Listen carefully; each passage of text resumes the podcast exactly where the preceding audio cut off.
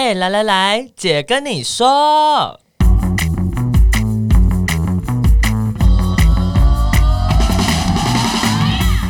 三个姐会跟大家聊聊国内外同志的大小事。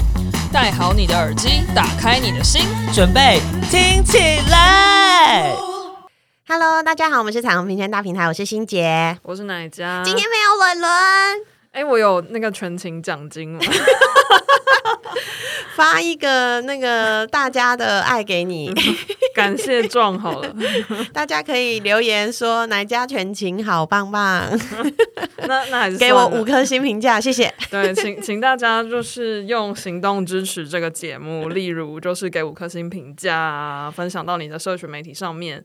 或者是捐款支持我们，对，你的捐款都可以支持彩虹平权大平台继续走平权这条路。那其实呃，不是只有平权，还有很多很多的议题，这个世界都一直在变动当中，这样子。嗯、但是在那之前，我们要先跟大家分享一下，就是呃，有很多的企业其实有支持我们这一次的 Q Power Festival。嗯、呃，那其中有一个企业呢，叫做 Biogen 台湾百健。不是百事可乐哦，对，也不是健怡可乐，是台湾百健。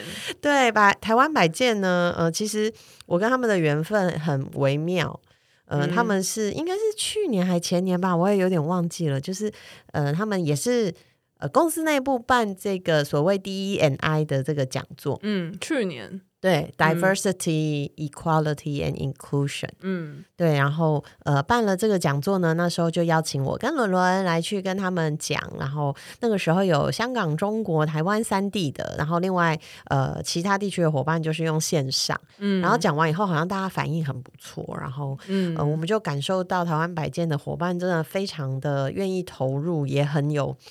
很有热血，对，很热血。然后后来呢，嗯、就持续的有呃一起合作。那其实台湾百健呢，嗯，是一个药厂，他们秉持着勇于改变的梦想家精神，致力于神经疾病的家庭，呃，为这些家庭开创美好的未来。那台湾百健相信多元、平等、共荣的企业文化可以带来创造力、凝聚力，还有突破自我的真实力。这些力量其实都是创新科学的根基。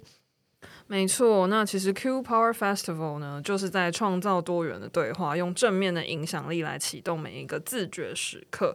那台湾百件呢，也是就是跟我们一起踏上这个旅程，那共同呢，透过科学来创造不一样的未来。那台湾百健为了欢庆 Prime Month 六月这个部分，全球有各式各样的活动，像澳洲他们有 Drag Queen Show 啊，有电影欣赏啊。那在美国，他们有邀请脱口秀艺人 Iden Park，是这样念吗？对，到公司演讲。哎，我我好像知道他是谁哎。我觉得蛮酷的，嗯，好，嗯、还有各种的讲座，要让全球百健的伙伴更了解 LGBTQ 的族群。那今年也是中港台日韩要合办一个讲座，关于 LGBTQ in the workplace，就是在职场，希望邀请同仁一起创造更好的工作环境。那呃，因为台湾百健的这个总经理 Alice 也有登上我们这次 Q Power Festival 的舞台呢，之后我们也会试出呃他的短讲，真的让人非常的感动。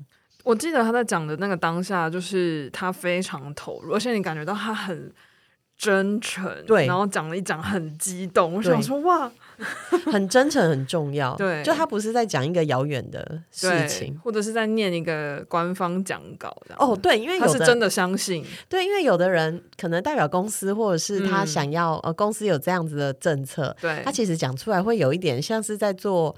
呃，那个教科书宣传，对 对对，就是你你听得出来他自己相不相信这件事情。嗯，然后所以，呃，我个人非常喜欢 Biogen 台湾百健的这间公司，其实他们是做神经医学科学的药厂，嗯嗯、呃，非常特别，所以大家如果有兴趣的话，也可以看看呃这间公司。那今天的主题呢，哎，其实呃也跟医学有点关系，对，就是这个也是，而且这个主题我觉得。好像时不时就要来吵一下，对，就呃月经，嗯、呃、年经题，对年经题，那个也跟月经有关系，真的。好，主题就是你的子宫不是你的子宫，美国的堕胎风波是怎么回事？对，因为前阵子我不在，就是我有一段时间出国开会，然后又隔离。嗯嗯，然后呃，当时我在美国开会的时候，就好像就是我我到美国前一天就发生了这件事情，就是风风火火。美国的堕胎风波是怎么回事嘞？大家先帮我们前情提要一下。是的，就是美国的有一个新闻媒体叫 Political，然后他在五月二号的时候呢，独家披露了一份美国大法官的意见书的草稿，就是有点像大法官的一个决定的草稿。就还没公布，还没公布就被媒体披露了，哇。哇，这个哎、欸，这个很大条哎、欸，对啊，就是哎、欸，这个记者其实蛮厉害，你可以想象，如果比如说我们七四八那个视线。的内容独家，五月二十三号 就露出，O M G，对，所以就是引起了轩然大波。那内容是什么呢？就是呃，这个美国的大法官的这个草稿显示，他们准备要推翻一九七三年奠定的一个叫罗素韦德案的一个历史性的裁决。那因为美国是呃。就是美国的法律制度跟我们不太一样，他们不是成文法，他们就是靠一个一个一个的判决来奠定他们整个法的系统。对，就所以他们会有一个，比如说像他们的同婚法案，就是联邦的大法官，呃，就是大法官他下了一个判决，对，然后就可以结婚了。对，可是我们的大法官会呃出一个解释，对，然后呃还要立法。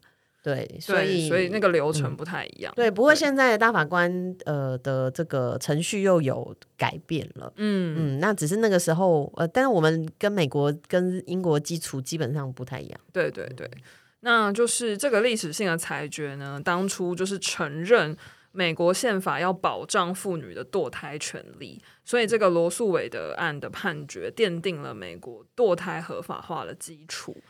一九七三年，对，所以就是过去这三十，哎，三十？没有五十？年，这我还在投胎，我是一九八三年出生的，他这大我十岁，我还在排队，我说不定上上一个世那个上一世还没死，OMG，对，就是这个五十年。五十年的基础，就是岌岌可危，可能要被推翻了。对，那美国的这个最高法院的首席大法官，一位叫罗伯兹，他就说这个草稿是真的，但他也警告大家，这个是草稿，就还不是最终定案的这个大法官的立场。对，嗯，因为通常这个大法官会。讨论讨论，然后大家可能都会出各抒己见，对对对，就是而且他们各抒己见，可能一下就长篇大论一百页，有很多己见要 说，对对，法律意见就是很复杂，对。那外泄的大法官的草稿，其实让社会各界对最高法院有产生了很大的不信任感，就会也会让大家质疑说，现在这个保守派，因为其实呃，之前川普任命大法官的时候，嗯、其实大家就有预测说，因为现在是保守派偏多嘛，对，之前还还很多自由派的人一直期待说 RBG 不要死，不可不不可以这样子，对，就很多人一直说 希望他不要死，可不可以等到那个民主党在执政？他如果过世，就是补人就会是川普，提的，因为美国大法官就是做到过世，对，就不像我们这样八年一任，八年一任，对，所以现在是保守派比较多，那所以也让。呃，但是因为你在被任命的时候都要有听证会啊，对，就有点像要去立法院备询的感觉，对，像那些议员就会问你很多问题，对，那所以也很多人就问说，哎，那现在这些大法官是不是在当初你被任命的听证会上说谎啊？嗯、那十一月中其实这个呃，美国就要选这个议员的选举，对，对改选改选，嗯、那所以就会变成说，哎，很多人又因此开始这个呃，去对这个等于说他。选战就提早开始，大家会去讨论这个议题，因为其实堕胎过去跟 LGBT 的议题算是很主要的，呃，这种 pro life 对的一个系统嘛。对，然后在性就是性别题一直在选举的时候都是很大的，大家会热议的一个话题。是 pro life 跟 pro body 吗？还是 pro 什么？我记得他们有两个系统，这个我有点。忘记、嗯、这个，我们等下可以查一下。对，那根据美国的疾病管制预防中心 CDC，他们在二零一九年的时候有一个关于堕胎的监测报告。那他们发现呢，其实二十到二十九岁的女性占就是所有去堕胎的妇女当中是比例最高的，然后达到了五十六点九 percent，也就是十个去堕胎的人里面，可能有这样有六个人就是二十到二十九岁的年轻女性。那在这个堕胎的总人口当中，非裔的女性呢又是最高的比重，然后再来是西班牙语系，就是呃。十个堕胎的女性里面有将近四个是非裔的女性，然后有两个是西语裔的。那换句话说，这个如果这个罗诉韦德案的判决被推翻了，其实受到影响最深的就是年轻的女性，而且是年轻的少数族裔的女性。那这个就是这个 intersection，就是这个交织性，就是这个性别、年龄跟族裔的这个交织性，就是会让这件事情变得非常的复杂。那尤其年轻的少数族裔的女性，正是就是目前执政的民主党，他们正在快速流失的这个支持的群众。好，我查到了，就是呢，pro life 跟 pro choice 哦，对。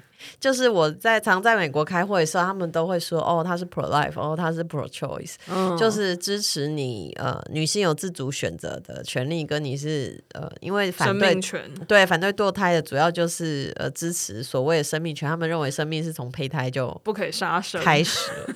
哎、欸，可是我我个人真的不是很能。接受胚胎就开始了这件事情，我甚至也不是很在意血缘嘛。嗯，就因为我现在有两个胚胎，而且我的胚胎是五天大。哦，那在在这个你你要解释一下，大家可能不理解发生什么事。你有两个胚胎，是你养了什么动物吗？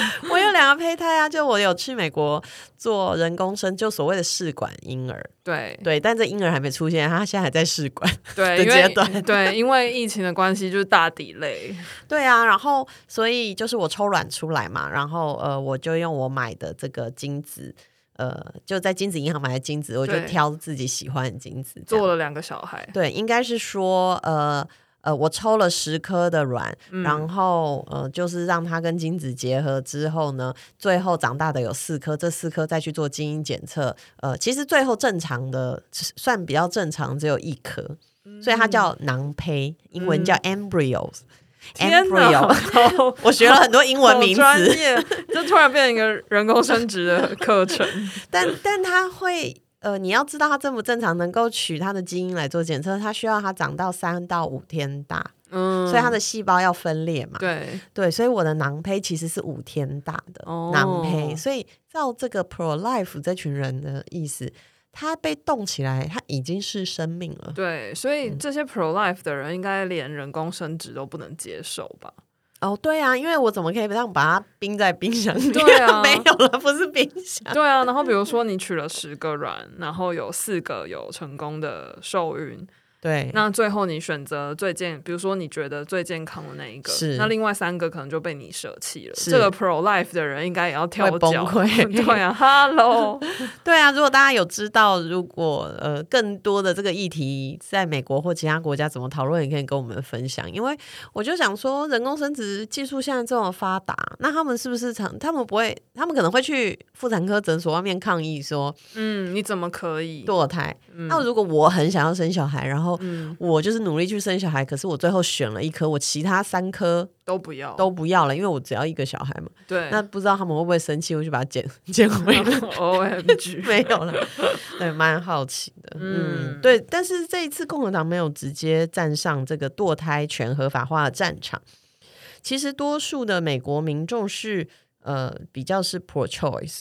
对，嗯，然后民意调查显示，有百分之六十三的受访者，他可能在选举的时候去支持这个赞成堕胎权的候选人，就他们比较支持 pro life 啊 pro choice 嘛。对，那包含里面有七十八 percent 的民主党人，其实有四十九 percent 共和党人也是支持的哦。嗯嗯，所以你如果大举去呃挥舞着反堕胎的大旗，你可能会流失温和的中间支持者。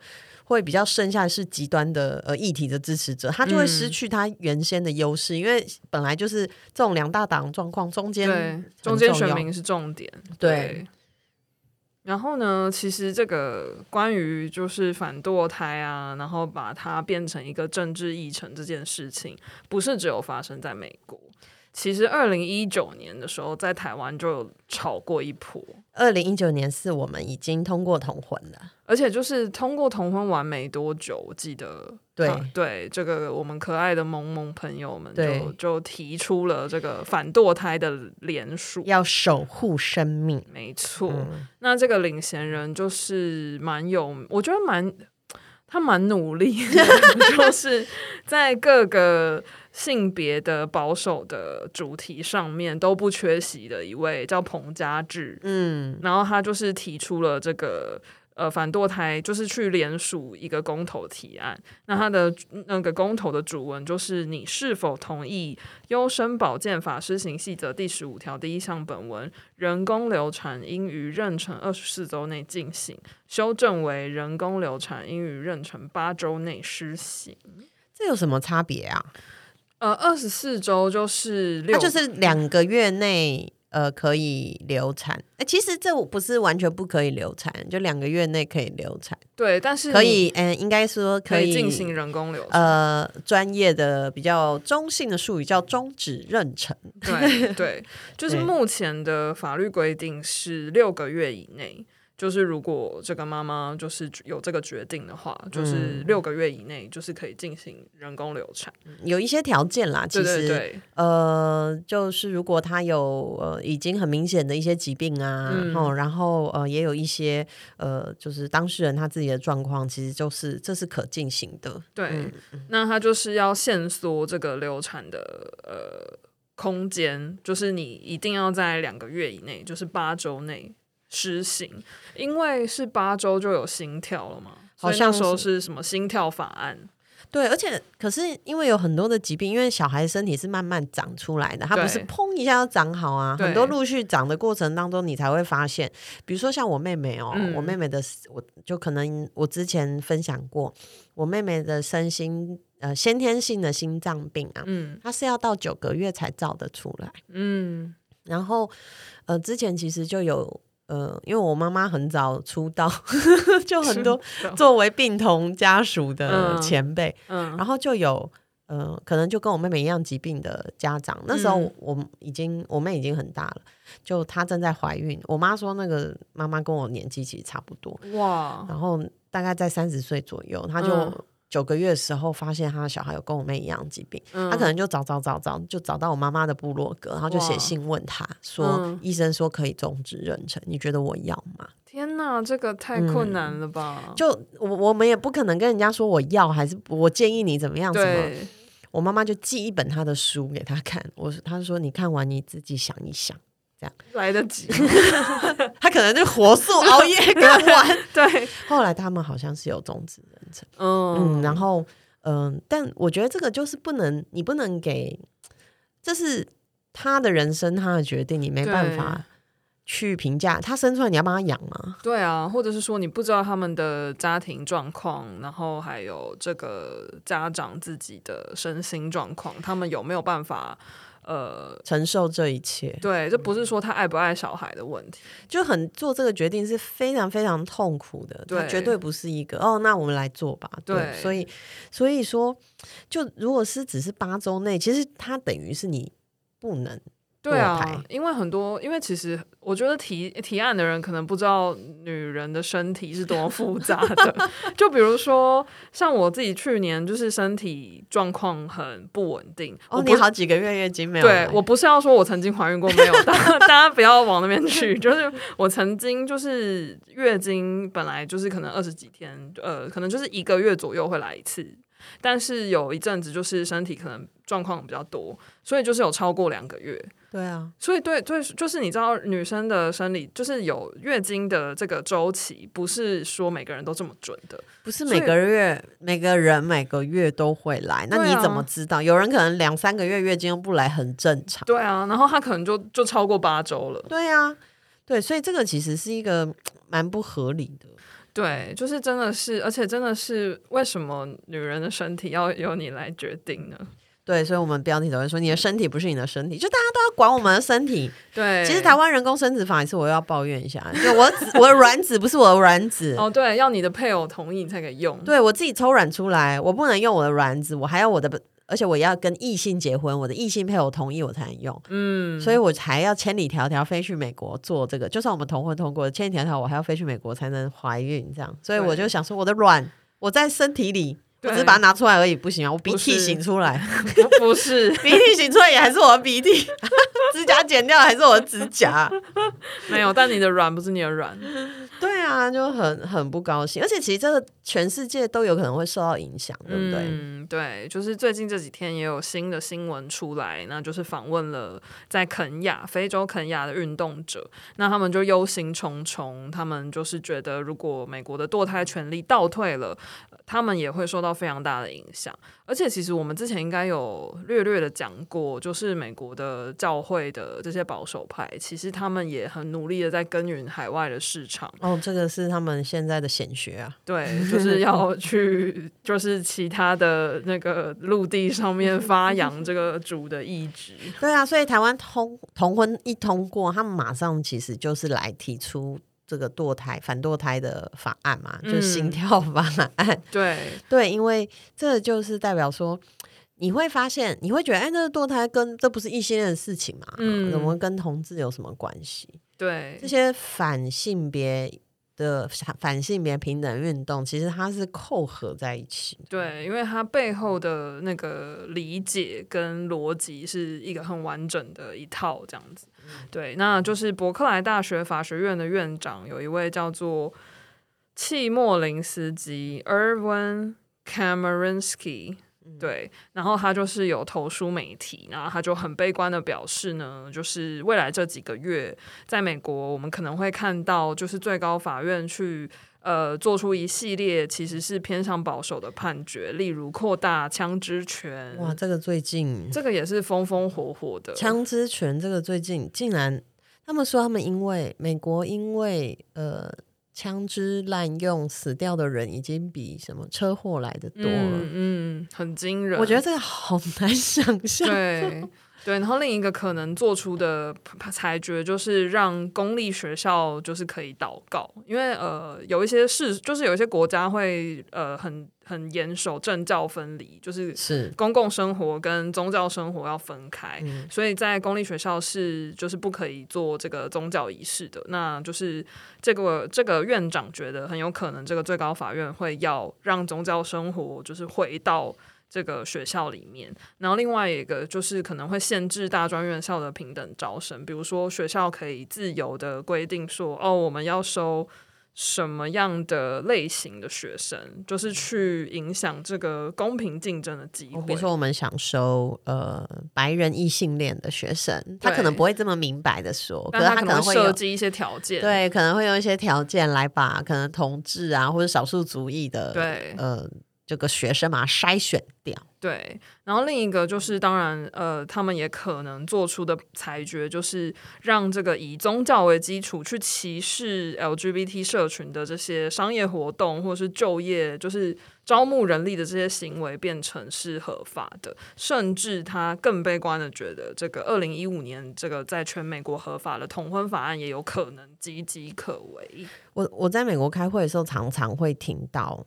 嗯、呃，就是我的可能同居运动界的朋友呢，对于宗教自由这件事情，嗯，是嗯、呃、有非常多的质疑跟不满，嗯，嗯，就是呃，其实过去川普在任的时候，他大力推动宗教自由对。的这个议题，对，对，那其实某个程度上，他是在开放一个空间给。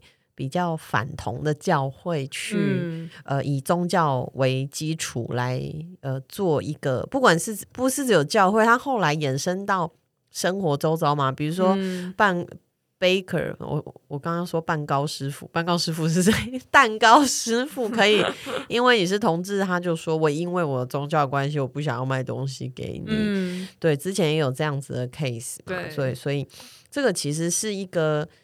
在台湾，我觉得很难想象的对事情，就是比如说，呃，今天如果就是这个这个例子想一想，我觉得蛮极端。可是可能真的放在美国，它就是这么极端。就比如说，今天如果有新的法律规定，哦，就是吃素的人，呃，比如说麦当劳就禁止吃素的人进去里面用餐，嗯、就算你想买可乐，他都不让你进去。你可能也会觉得很荒谬，说、嗯、我吃素错了吗？对啊。对啊，不去买肉不行吗？啊、我只是我就是进去走一下。对，我只是进去就是买个对啊，买杯可乐也不行之类，就是很有可就是相相似的那个概念，就是哦，我今天就是跟一个同同性别的人结婚了，然后我要去买喜饼，然后店家就说对不起，我不卖给你。对，因为我呃依据我的宗教，我呃不服务同性恋。这样对，就是这么明目张胆。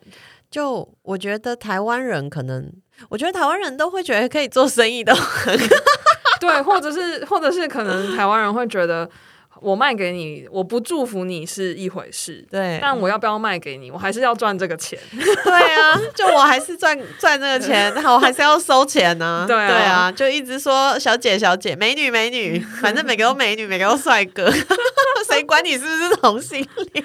对，所以可能可能我们比较务实，很务实的一个民族，嘴巴说一套，心里想一套。对，但就是对我觉得可能在台湾的我们的民族性，或是我们一般的文化里面，确实比较少会有人就是明目张胆的说哦，因为我信这个信仰，所以我不欢迎你。对，比较真的不会，就算不欢迎，嗯、可能内心就是那个人可能就在内心自己。不欢迎他，也不会真的。我遇到的基督徒大部分都会说：“我是基督徒，但是我支持同志。”对，就会大声说出来的都是支持，要，要解释。对啊，然后我最近就也比较多机会，可能接触到台北以外的一般人，因为我女朋友要搬去台中嘛，嗯、所以就会找房子啊什么什么的。嗯，从头到尾他都是说哦，我的我跟我的伴侣，然后呃接触也是说哦，杜小姐跟吕小姐要一起住什么的。嗯，然后哎，我我那个。不小心揭露了他的姓氏，叉、哦、小姐，叉小姐，跟那个伦伦一直直呼你的名，对啊，有够烦的。前两集伦伦都一直直呼哪家的全名，哦、算了。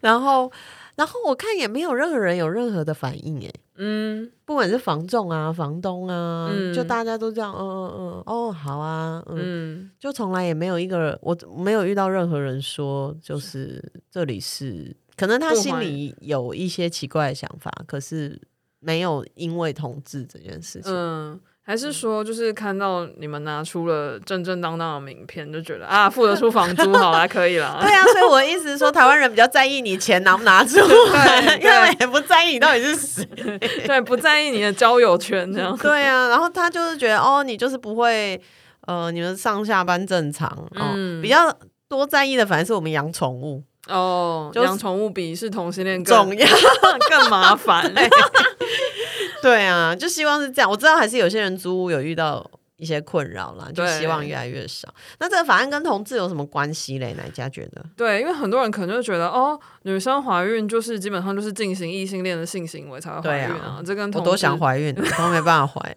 又继续说。对，这个 这一这一集跟心杰的个人经验有很那个的，对，不是说对，不是说心杰要去堕胎或什么，是说怀孕这件事情。对，那其实呃，根据很多的研究显示啊，就是双性恋的女性是相比于异性恋的女性是有三倍的这个机会是会选择要去做堕胎的，很有可能就是比如说他们可能是遇到什么约会强暴啊，或者是他们在关系中，呃，比如说比较容易被威胁啊，对，等等的，对，嗯、或者是说他们会去思考说，他到底有没有要成为跟这个男人一起当家长或什么之类的，嗯、所以可能他们会比较容易去做出要拿掉小孩的这个选择。嗯、那另外有一个二零一九年的研究显示，包含这个跨性别或是呃非二元性别或是性别多元的这个这个一群。这个社群呢，有百分之三十六 percent 的这个回答，呃，受访者表示他们有尝试在没有医疗的指示或是医疗的呃协助协助的情况之下，自行去终止掉。他们的孕期。哇，这个要怎么做到？对，就是去买药吧，对是不是？对，或者是可能买买事后所谓的事后药。对，就是可能是在没有处方前的情况之下，或是没有、哦、对没有去看医生的情况之下，或是有一些人。有一些人可能会用一些物理性的哦，我的天啊，好痛哦！OMG，对，就比如说故意去跌倒嘛，嗯、或什么之类，对，反正就是就是可能，当然他没有去细究说他们这些人为什么会怀孕，是，可是确实是有一定比例的人，他有呃曾经有这样的。生命经验啦，对，然后呢，嗯、其实目前在美国有一些州是，呃，就是堕胎权你是可以堕胎的，可是不同的州会有不同的严格的程度的限制，所以有一些可能就是少女不小心怀孕了，但她所在的这个州可能有非常严格的堕胎的限制，她又没办法去别的州，对，她可能就要自己想办法去。呃，结束掉这个怀孕，或者是说，他就被迫要放弃学业啊，或是放弃他原来的这个社交圈或者生活方式，就为了这个小孩。对，因为我我之前有看过一个文章，是说，呃，其实像北欧国家的性教育是非常的正常，然后也很早就开始做性教育。其实他们意外怀孕，就青少年意外怀孕、婴儿终止。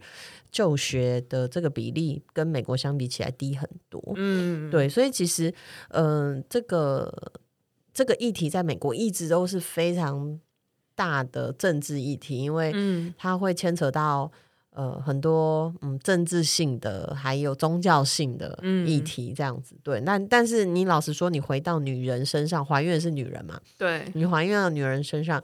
到底我们有没有自主的权利去决定我的人生，还是呃，以及跟我想不想要，嗯，有小孩这件事情？对，对我，我准备好了没？为这个下一个生命负责这件事情？对，这其实是真的蛮值得思考的。对，就有很多就是反对堕胎的人，他们可能会说啊，你这样是滥杀无辜，小孩是无辜的，你就这样子扼杀了他的生命。